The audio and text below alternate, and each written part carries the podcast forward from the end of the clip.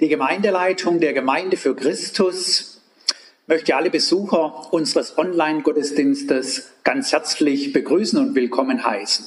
Ich grüße euch auch im Namen des gesamten Vorstandes und unserer Pastoren. Aktuell gibt es ja kein anderes Thema mehr als das Coronavirus. Sei es in Gesprächen in der Familie, mit den Kollegen, mit den Nachbarn, in den Medien und dann aber auch bis hinein in die Gemeinde. Warum ist das so? Kann es sein, dass uns das Ganze auch irgendwie Sorge bereitet oder mehr Sorge als nach außen sichtbar werden lassen? Sorge, an dem Virus zu erkranken und je älter, um das höhere Risiko zu wissen, auch schwer zu erkranken, Sorge vor schwerwiegenden Folgen für die Gesellschaft und die Wirtschaft, Sorge vor länger andauernden Einschränkungen, gerade auch was das Gemeindeleben und die Gemeinschaft mit unseren Mitchristen betrifft. Der alttestamentliche König David sagt in Psalm 16, Bewahre mich Gott, denn ich traue auf dich. Wir wollen über diese Aussage kurz nachdenken. Ist es nicht genial, wenn wir Gläubige in einer schwierigen Zeit nicht allein gelassen sind, sondern bei Gott ein offenes Ohr finden für unsere Fragen, Zweifel, Sorge, Sorgen und Ängste? Der Liedermacher Manfred Siebald singt in einem Lied, wir sind nicht besser als die anderen, aber wir sind besser dran. Warum sind wir besser dran? Weil der Herr uns im Psalm 91 sagt, er ruft mich an in der Not, darum will ich ihn erhören, ich bin bei ihm in der Not. Jawohl, wir haben es richtig gehört. Gott ist bei uns in der Not. Er trägt durch. Seine Zusage steht, gerade auch jetzt in der Zeit der Corona-Pandemie. Wir möchten euch als Gemeindeleitung heute Morgen einige Dinge weitergeben über die aktuelle Situation. Paulus, er schreibt in Römer Kapitel 13 einen bemerkenswerten Satz. Alle, ohne Ausnahme, müssen sich den Trägern der Staatsgewalt unterordnen. Manch einem von uns ist die Luther-Formulierung geläufiger, wo es in etwa lautet, seid der Obrigkeit untertan. Und so tun wir gut daran, auch als Gemeinde die behördlichen Anweisungen zu beherzen und beherzigen und umzusetzen. Denn Römer 13 zeigt uns, dass dies eine biblische Vorgabe ist. Wir sind uns bewusst, dass an einem Sonntag ohne Gottesdienst, ohne Gemeinschaft, ohne gemeinsames Singen und Beten etwas Elementares fehlt. Genauso, wenn unter der Woche die Hauskreise, Gebetszusammenkünfte und Bibelstunden nicht stattfinden können.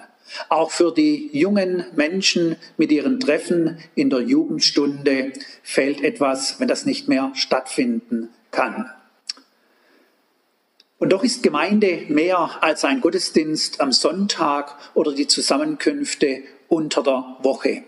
Gemeinde ist ein lebendiger Organismus, der alle bekehrten und wiedergeborenen Christen durch Christus über Raum und Zeit miteinander verbindet. Und so dürfen wir uns an erster Stelle mit Christus verbunden wissen, aber auch uns untereinander. Und da können wir im Gebet füreinander da sein. Darüber hinaus haben wir Möglichkeiten, die uns auch jetzt in dieser Zeit noch zur Verfügung stehen. Wir können einander anrufen, am Telefon ein mutmachendes Wort sagen. Wir können jemand eine Mutmachkarte schreiben, eine, einen Bibelvers über eine E-Mail. Ebenso haben wir Möglichkeiten über WhatsApp, wie wär's mit der Nachricht? Ich bete für dich. Was wir in Aussicht stellen, wollen wir dann aber auch umsetzen. Und so gibt es bestimmt noch weitere Möglichkeiten. Sollten in nächster Zeit noch mehr Einschränkungen kommen, dann kann es ja auch dran sein, dass wir ganz praktische Hilfe leisten. Ob es unsere ältere Gemeindegeschwister sind, aber auch in unserem Umfeld, in der Nachbarschaft.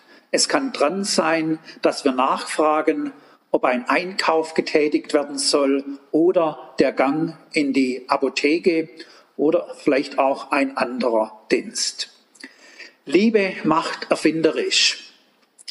Und im Römerbrief wird uns gesagt, dass die Liebe Gottes in unsere Herzen ausgegossen ist. Und so dürfen wir Liebe auch in der Tat und ganz praktisch immer wieder weitergeben. Wir möchten euch heute Morgen auch von der Gemeindeleitung her noch sagen, dass wir und unsere Pastoren und Mitarbeiter in dieser herausfordernden Zeit gerne für eure Fragen und Anliegen zur Verfügung stehen. Wenn es konkrete Anliegen gibt oder auch die Bitte, gemeinsam zu beten, so tun wir das gerne. Wir haben uns entschlossen, auch von unserer Seite aus einen Schwerpunkt zu setzen. Und so wollen wir auch mit euch, mit euch oder zu euch den Kontakt über das Telefon halten. Das Coronavirus ist hoch ansteckend und es gibt noch keine Impfung oder Medikamente dagegen, die zugelassen sind. Aber die Liebe Gottes ist der beste Schutz in dieser Zeit gegen Einsamkeit, Sorgen und Ängsten. Bei ihm, unserem Herrn, finden wir Zuflucht. In Römer 8, da heißt es, dass weder Hohes noch Tiefes noch eine andere Kreatur uns scheiden kann von der Liebe Christ, von der Liebe Gottes, die in Christus Jesus ist, unserem Herrn. Gerne wollen wir in dieser Notzeit vermehrt auch der Aufforderung des Apostel Paulus nachkommen. Er zeigt uns in 1. Timotheus auf, was für uns heute dran ist. So ermahne ich euch nun, dass man vor allen Dingen Zuerst tue Bitte, Gebet, Fürbitte und Danksagung für alle Menschen. Und so wünschen wir euch von Herzen Gottes reichen Segen in dieser bewegten Zeit. Der Herr segne dich und behüte dich. Der Herr lasse sein Angesicht leuchten über dir und sei dir gnädig. Der Herr hebe sein Angesicht über dir und gebe dir Frieden. Ja, schönen guten Morgen und ein herzliches Willkommen von meiner Seite zu diesem für euch und für mich ungewöhnlichen Gottesdienst. Ich musste an einen Satz vom Apostel Paulus denken, den er den Christen in Kolossä geschrieben hat, Kolosser 2, Vers 5. Da heißt es, denn obwohl ich leiblich abwesend bin, so bin ich doch im Geist bei euch und freue mich, wenn ich eure Ordnung und euren festen Glauben an Christus sehe. Also, Paulus konnte nicht persönlich, nicht leiblich bei den Kolossern sein, aber seine Gedanken waren oft bei ihnen. Es fand trotz der örtlichen Distanz ein Informationsaustausch statt und ein Anteilnehmen, wie Thomas es eingangs schon ausgedrückt hat, Ermutigung und Gemeinschaft. Gemeinschaft durch unseren Herrn Jesus Christus, die können und wollen wir auch in dieser besonderen aktuellen Situation leben und pflegen. Und so wollen wir diesen Gottesdienst ganz bewusst im Namen unseres Herrn Jesus Christus beginnen und seiner Gegenwart bewusst sein und erfreuen. Ich will mit uns beten. Herr Jesus Christus, ich will dir herzlich Danke sagen für diesen Gottesdienst, den wir jetzt miteinander feiern dürfen. Wir heißen dich willkommen, sind in deinem Namen versammelt. Hast es versprochen, wo zwei oder drei sich in deinem Namen versammeln, da bist du mitten unter ihnen. Wir wollen mit deiner Gegenwart rechnen und wir bitten dich, rede du jetzt zu uns in dieser Stunde, rede durch dein Wort zu uns, durch deinen Heiligen Geist. Hilf uns, dein Wort zu verstehen und in unser Leben zu übertragen. Du weißt um diejenigen, die heute krank sind, die vielleicht auch in dieser Form nicht teilnehmen können an dem Gottesdienst. Wir bitten dich im Besonderen, segne sie, gib ihnen deinen Frieden und ermutige, tröste sie, richte sie aus auf dich und deine Herrlichkeit. Danke, du bist da. Amen. Gemeinsam wollen wir ein Lied aus unserem Liederbuch singen. Singt Nummer 194. Danke, dass du derselbe bist. Ich setze mich jetzt ans Klavier und in der Zeit könnt ihr zum Liederbuch greifen. 194. Wir singen dieses Lied gemeinsam.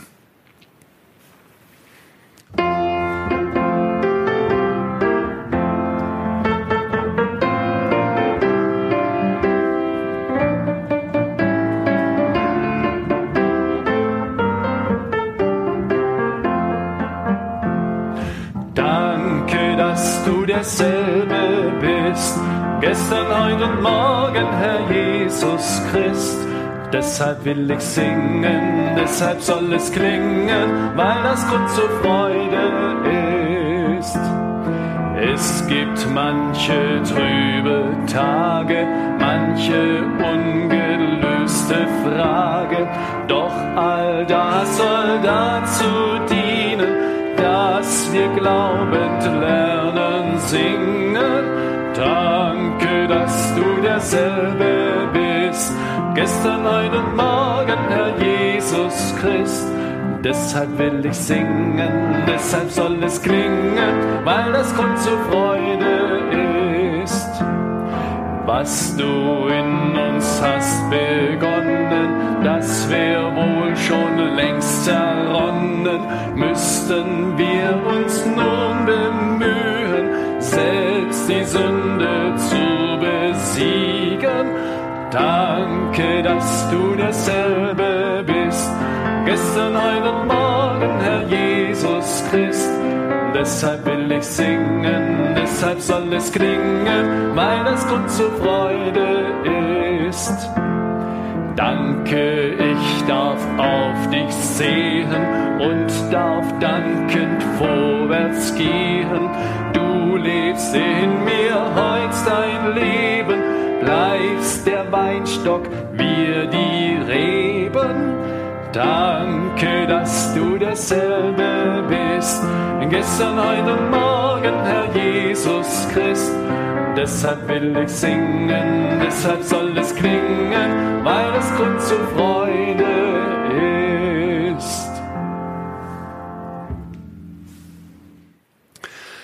Als Predigtext habe ich Psalm 91 gewählt. Dieser Psalm hat mich persönlich schon oft ermutigt, in ihm wird die Bedrohung des menschlichen Lebens, wie es sie ja alltäglich uns bewusst oder unbewusst in vielfältiger Weise gibt, einerseits beschrieben. Andererseits aber lenkt der Psalmist den Blick des Gläubigen in die richtige und entscheidende Richtung. Charles Haddon Spurgeon, der vor 150 Jahren wirkende, bekannte englische Prediger, der schrieb einst über diesen Psalm 91 Folgendes.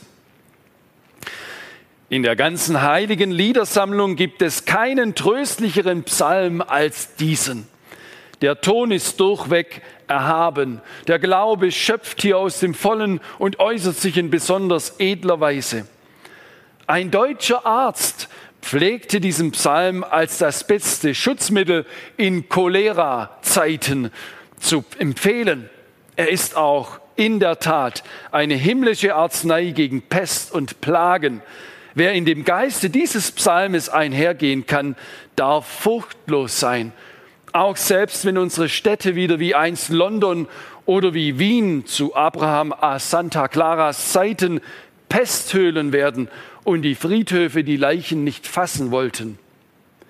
In Kriegszeiten ist der Psalm in den betreffenden Sprachen auf starkem Papier gedruckt zu Zehntausenden an christliche Freunde unter den sich gegenüberliegenden Heeren verteilt worden. Ein Amulett ist der Psalm freilich nicht, wie schon der erste Vers beweist. Soweit das Zitat von Spurgeon. Ich will den Psalm mit uns im Ganzen lesen und mich dann im Besonderen auf den Anfang und Ende des Textes konzentrieren. Psalm 91. Wer unter dem Schirm des Höchsten sitzt und unter dem Schatten des Allmächtigen bleibt, der spricht zu dem Herrn, meine Zuversicht und meine Burg, mein Gott, auf den ich hoffe. Denn er errettet dich vom Strick des Jägers und von der verderblichen Pest. Er wird dich mit seinen Fittichen decken und Zuflucht wirst du haben unter seinen Flügeln. Seine Wahrheit ist Schirm und Schild, dass du nicht erschrecken musst vor dem Grauen der Nacht, vor den Pfeilen, die des Tages fliegen, vor der Pest, die im Finstern schleicht, vor der Seuche, die am Mittag Verderben bringt. Wenn auch tausend fallen zu deiner Seite und zehntausend zu deiner Rechten, so wird es doch dich nicht treffen. Ja, du wirst es mit eigenen Augen sehen und schauen, wie den Gottlosen vergolten wird. Denn der Herr ist deine Zuversicht, der Höchste ist deine Zuflucht. Es wird dir kein Übel begegnen und keine Plage wird sich deinem Hause nahen, denn er hat seinen Engeln befohlen über dir, dass sie dich behüten auf allen deinen Wegen, dass sie dich auf den Händen tragen und du deinen Fuß nicht an einen Stein stoßest. Über Löwen und Ottern wirst du gehen und junge Löwen und Drachen niedertreten. Und nun kommt wörtliche Rede Gottes, wie der Psalmist das Wort Gottes versteht und hier zitiert. Er liebt mich, sagt da der lebendige Gott über den Glaubenden. Er liebt mich, darum will ich ihn erretten. Er kennt meinen Namen, darum will ich ihn schützen. Er ruft mich an, darum will ich ihn erhören. Ich bin bei ihm in der Not. Ich will ihn herausreißen und zu Ehren bringen. Ich will ihn sättigen mit langem Leben und will ihm zeigen mein Heil. Soweit der Psalm im Wortlaut. Wer unter dem Schirm des Höchsten sitzt und unter dem Schatten des Allmächtigen bleibt. So beginnt dieser Psalm.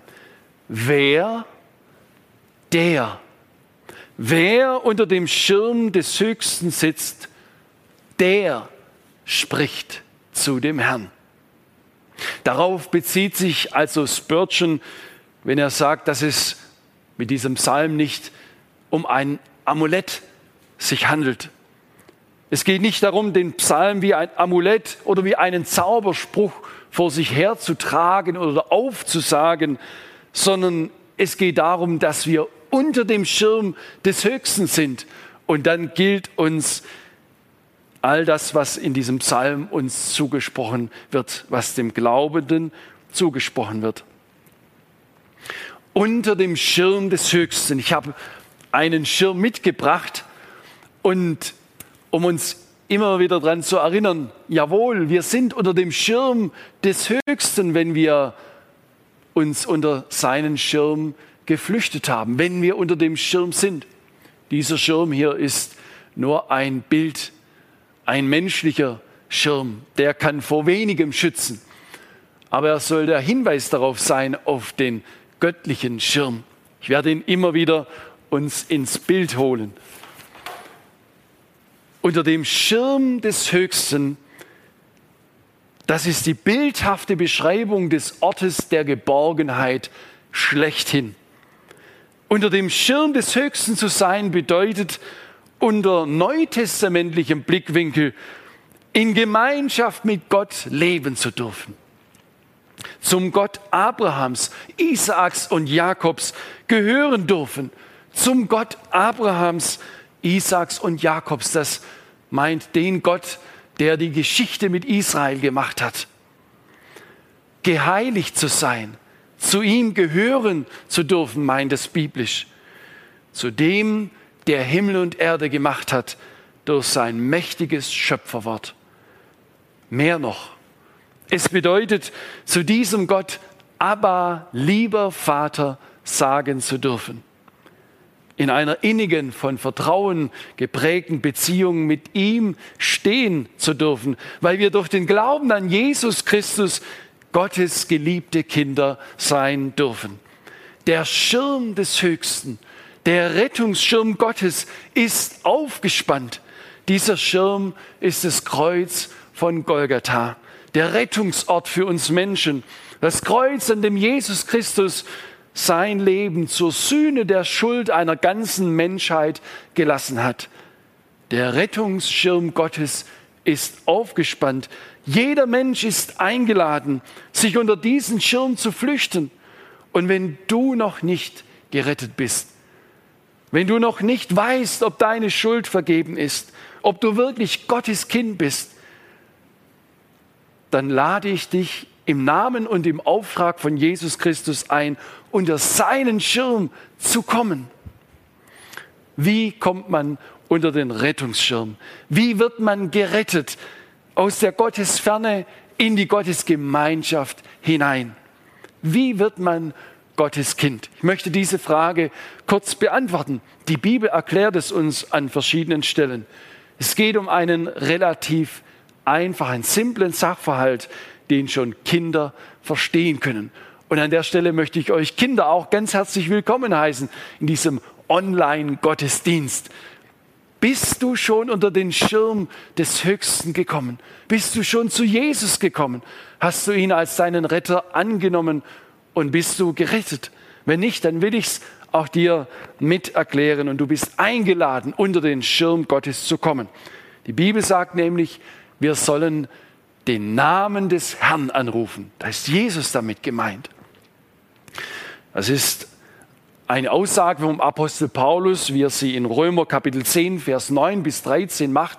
Und er bezieht sich auf eine Verheißung aus dem Alten Testament, aus dem Propheten Joel, Kapitel 3 bis 5. Viele hundert Jahre bevor Jesus auf dieser Erde als Kind geboren wurde und als Mensch gelebt hat, wurde dort schon verheißen, dass wer seinen Namen einmal anrufen wird, er in ihm die Rettung erfahren würde. Es geht schlicht darum, sich Jesus Christus im Gebet ganz bewusst anzuvertrauen und ihn als Herrn in unser Leben einzuladen. In deinen ganz persönlichen Worten, so wie dir der Schnabel gewachsen ist. Es geht gar nicht um schöne Worte, sondern um deine Herzenshaltung. Herr Jesus Christus, ich habe erkannt, dass du der Retter für die Welt bist. Du bist am Kreuz auch für meine Schuld, für alles Böse in meinem Leben und alles Falsche bist du gestorben. Ich habe verstanden, dass du damals stellvertretend die Schuld für die ganze Menschheit gesühnt hast. Ich will mich von dir erretten lassen. Ich will mich mit Gott versöhnen lassen. Ich bitte dich, rette mich. Bitte vergib mir meine Schuld. Reinige mich von aller meiner Sünde. Ich will zu dir gehören. Danke, dass du der Auferstandene bist. Dass du auferstanden bist von den Toten, dass ich jetzt mit dir reden kann. Danke, dass du reich bist für alle, die deinen Namen anrufen und dass du niemanden wegschickst. Und bitte komm du jetzt in mein Leben regiere, leite mein Denken, mein Fühlen und mein Handeln.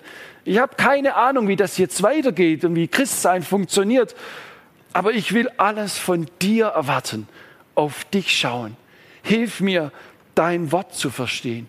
Ich will lernen, ganz auf deine Kraft zu setzen. Wirke in mir.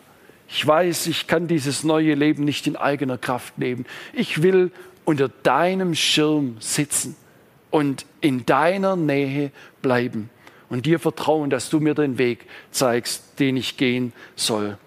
Amen. So könnte ein solches Gebet lauten. Es war jetzt schon ein bisschen lang, ich weiß. Und, äh, aber es geht gar nicht darum, ob das lang oder kurz ist. Es geht um ein Herzensanliegen, dein Herzensanliegen, du deine Schuld erkennst und loswerden willst. Bei Jesus kannst du sie loswerden. Vertrau dich ihm an. So kommst du unter den Rettungsschirm Gottes. Und wenn du gekommen bist, dann darfst du diese Worte für dich ganz persönlich aussprechen. Du gehörst dann zu ihm und darfst sagen, Herr, du bist mein Gott, du bist meine Zuversicht, auf dich setze ich meine Hoffnung, bei dir berge ich mich, du bist meine Burg, du bist mein Schutz. Also, du gehörst dann durch den Glauben an Jesus Christus zu Gott, zum allmächtigen Gott, der das letzte Wort hat. Nun ist das Bild des Sitzens so lieb geworden. Wer unter dem Schirm des Höchsten sitzt, wir Männer vielleicht besonders verfallen ja gerne in Hektik, wenn schwierige Situationen eintreten.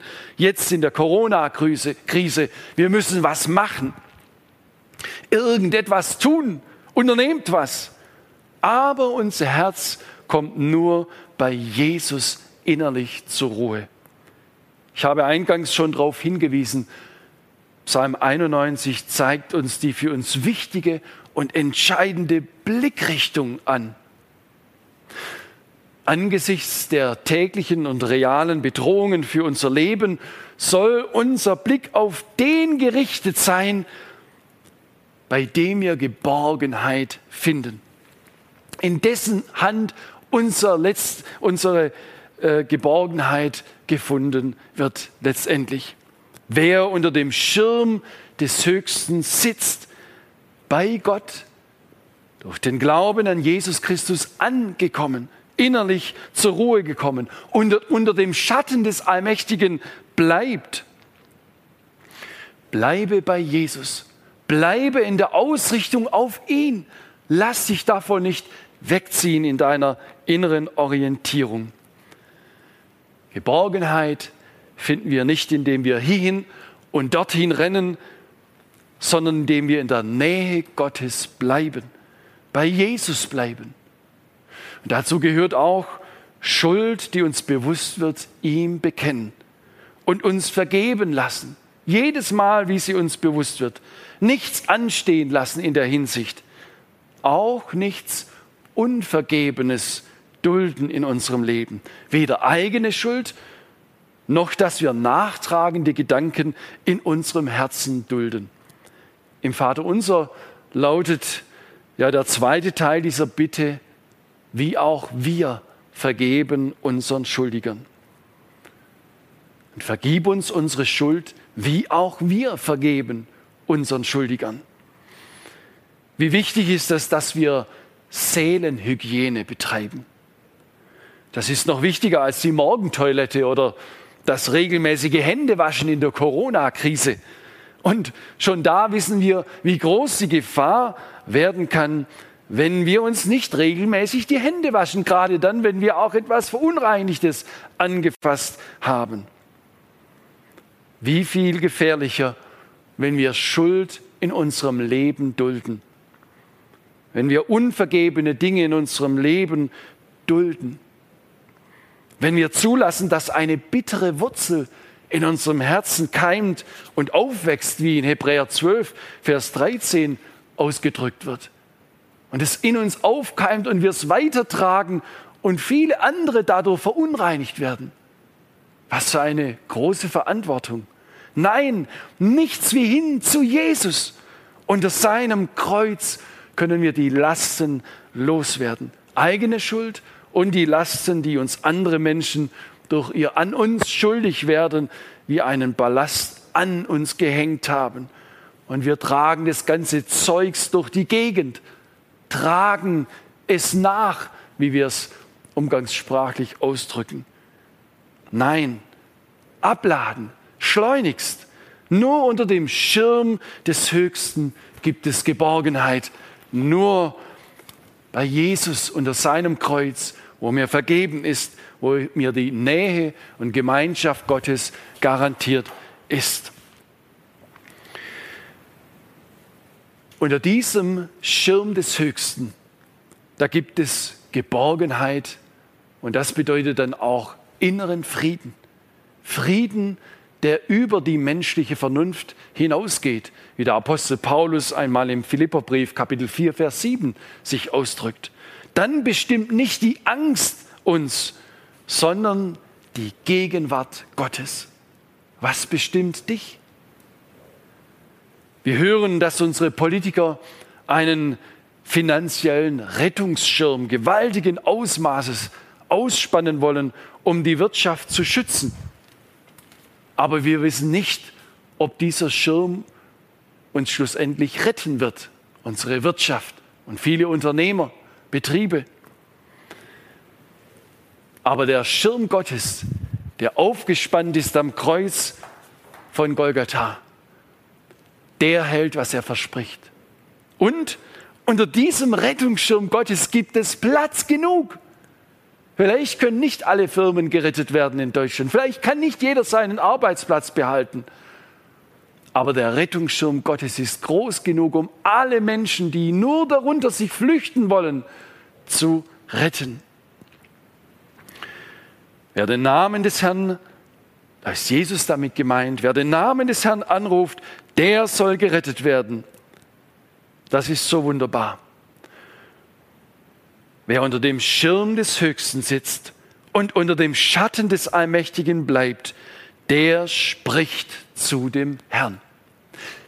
Der also, der unter den Rettungsschirm gekommen ist, der hat das Anrecht, so sprechen zu dürfen. So können wir es aus der Übersetzung von Martin Luther heraushören. Mir ist aufgefallen, dass in einigen anderen Übersetzungen ein interessanter Aspekt zusätzlich hörbar wird. Da heißt es nicht, der spricht zu dem Herrn, sondern ich spreche zu dem Herrn. Ich spreche zu dem Herrn. Und so will ich diesen zweiten Teil von Vers 1 als Ermunterung, als Aufforderung zu einer Proklamation verstehen. Der spreche zu dem Herrn. Und dazu habe ich dieses Megafon mir noch geben lassen als Anschauungsobjekt. Der spreche zu dem Herrn.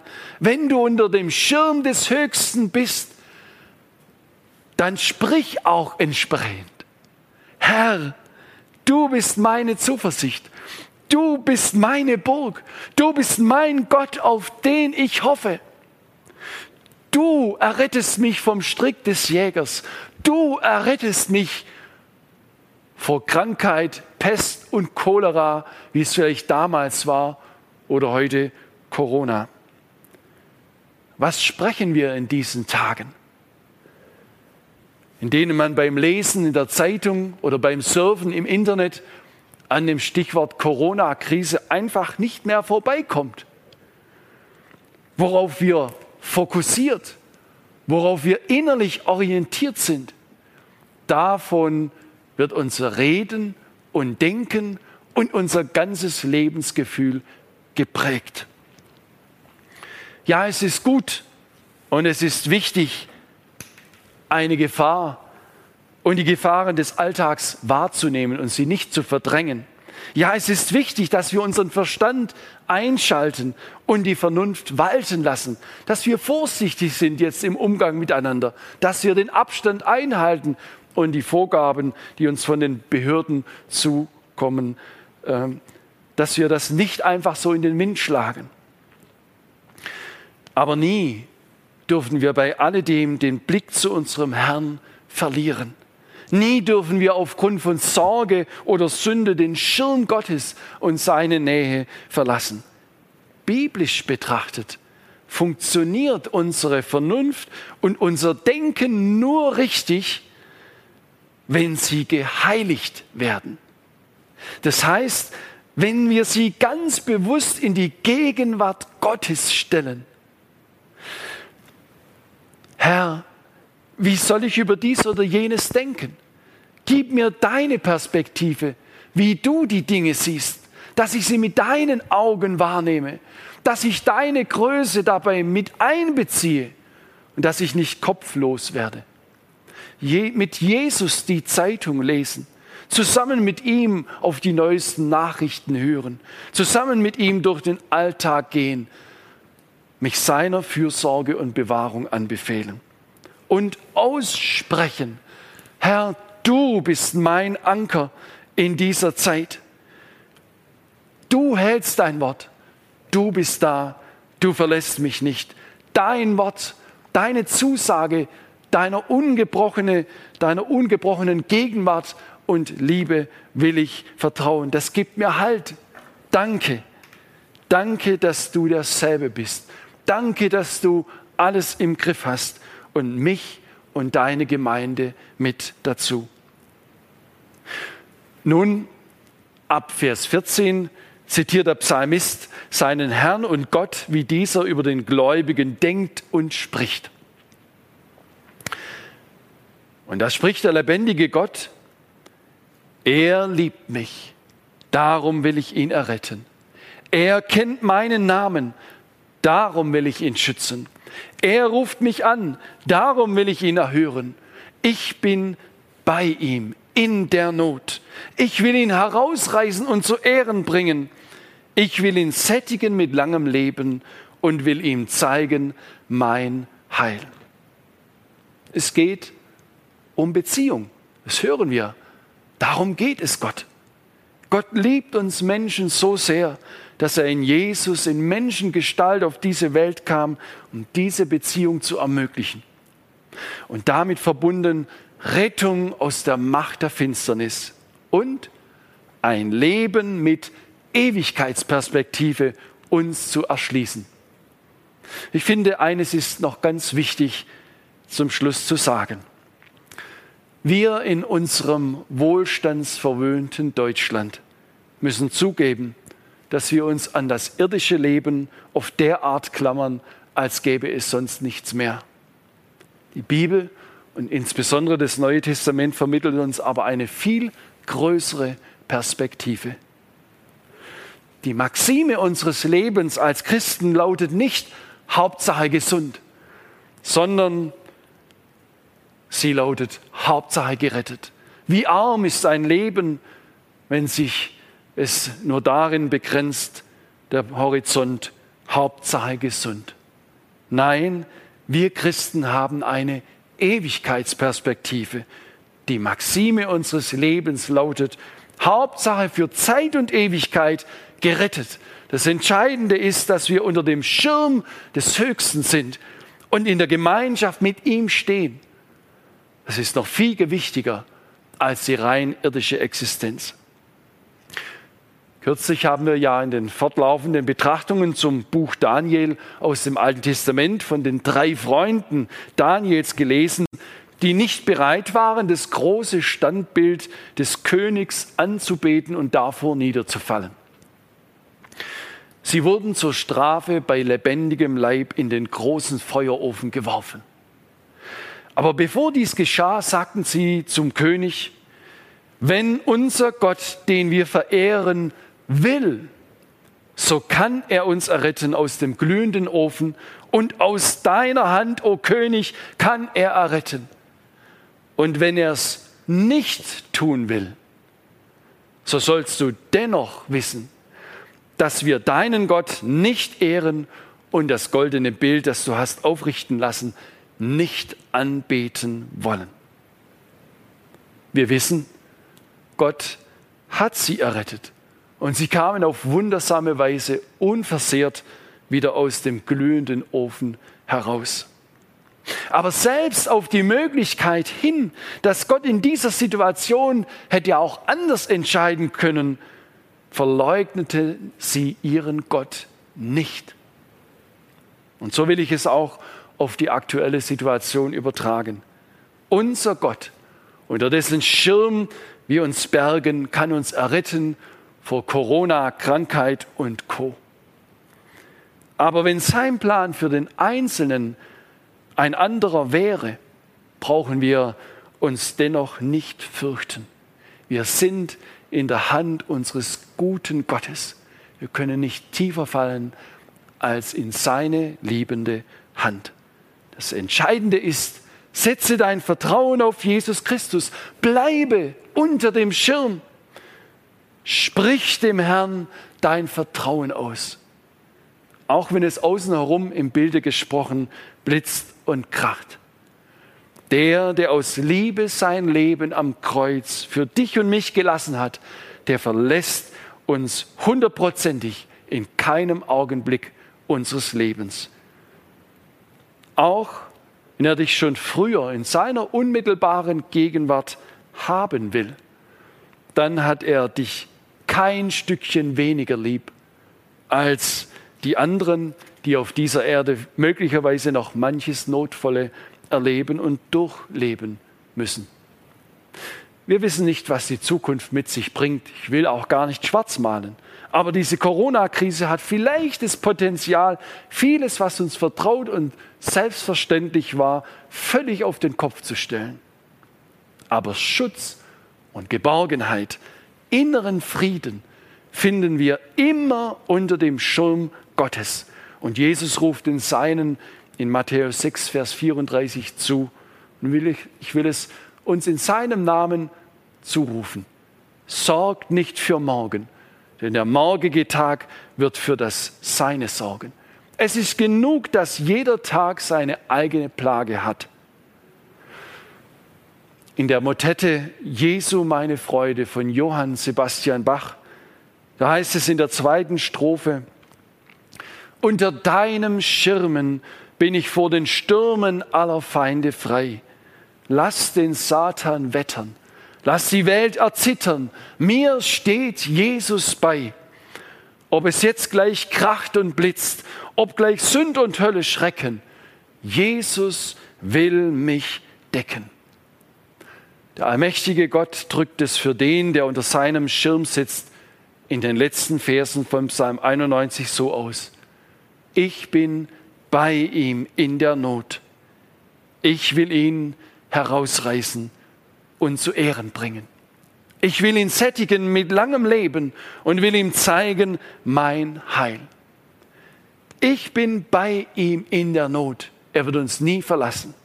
Ich will ihn herausreißen und zu Ehren bringen. Vielleicht auch herausreißen aus dieser fluchbeladenen Welt hinein in sein himmlisches Reich, so wie Paulus sich ausdrückt im zweiten Korintherbrief. Mein Gott wird mich retten in sein himmlisches Reich. Ich will ihn sättigen mit langem Leben, heißt es da. Das bedeutet nicht, dass du 105 Jahre alt werden musst. Es kann mit dieser Ewigkeitsperspektive bedeuten, jawohl, ich will ihn sättigen mit ewigem Leben. Im Alten Testament gibt es eine Aussage, ich will satt werden an deinem Bilde, Herr, die Herrlichkeit Gottes zu sehen. Ich will ihn sättigen mit langem Leben, will ihm zeigen mein Heil.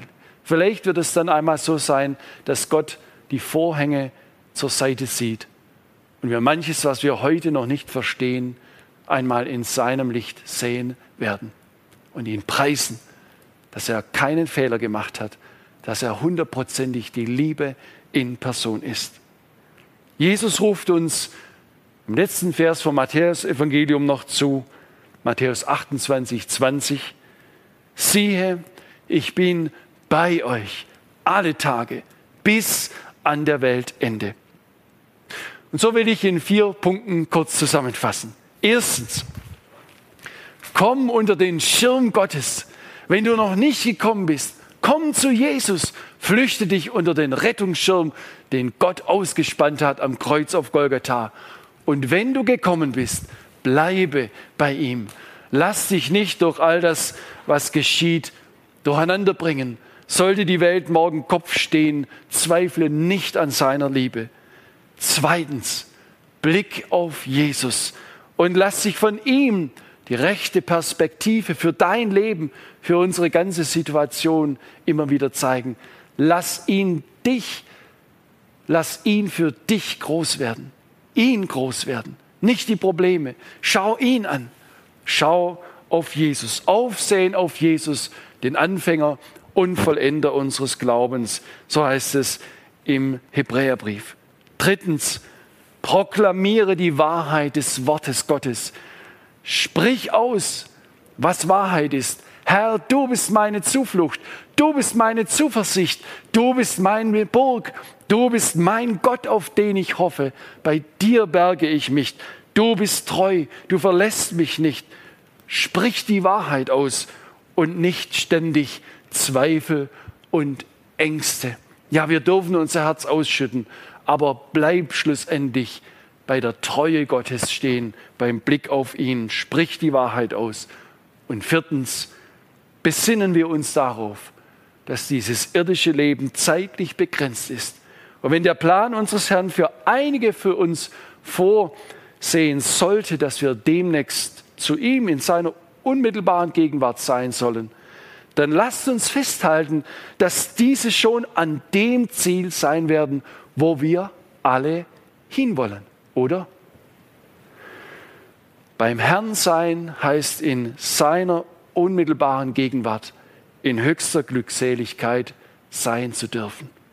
Und so wünsche ich uns seinen Frieden, die Erfahrung seiner Hilfe nach innen und außen, Geborgenheit durch sein Wort.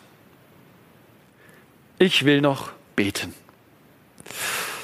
Himmlischer Vater, Herr Jesus Christus, wir wollen herzlich Danke sagen, dass du deinen Rettungsschirm für uns ausgespannt hast und dass wir darunter Geborgenheit, Schutz, Zuflucht finden dürfen für unser verängstigtes Herz. Danke, du bist da, alle Tage bis an der Weltende. Du hast es versprochen. Und ich danke dir, dass du einen Frieden für uns bereithältst, der höher ist als alle menschliche Vernunft. Darum hilf, dass wir am heutigen Tag und in der Zeit, die vor uns steht, den Blick auf dich unbeirrt ruhen lassen, auf dich und deine Größe, du, der du der Herr aller Herren und König aller Könige bist. Wir preisen dich und beten dich an. Amen. Ich wünsche uns einen noch gesegneten, von Gottes Frieden erfüllten Sonntag und wir sagen ein herzliches Gott befohlen. Ich freue mich, so Gott will, aufs Wiedersehen. Seid gesegnet. Adieu.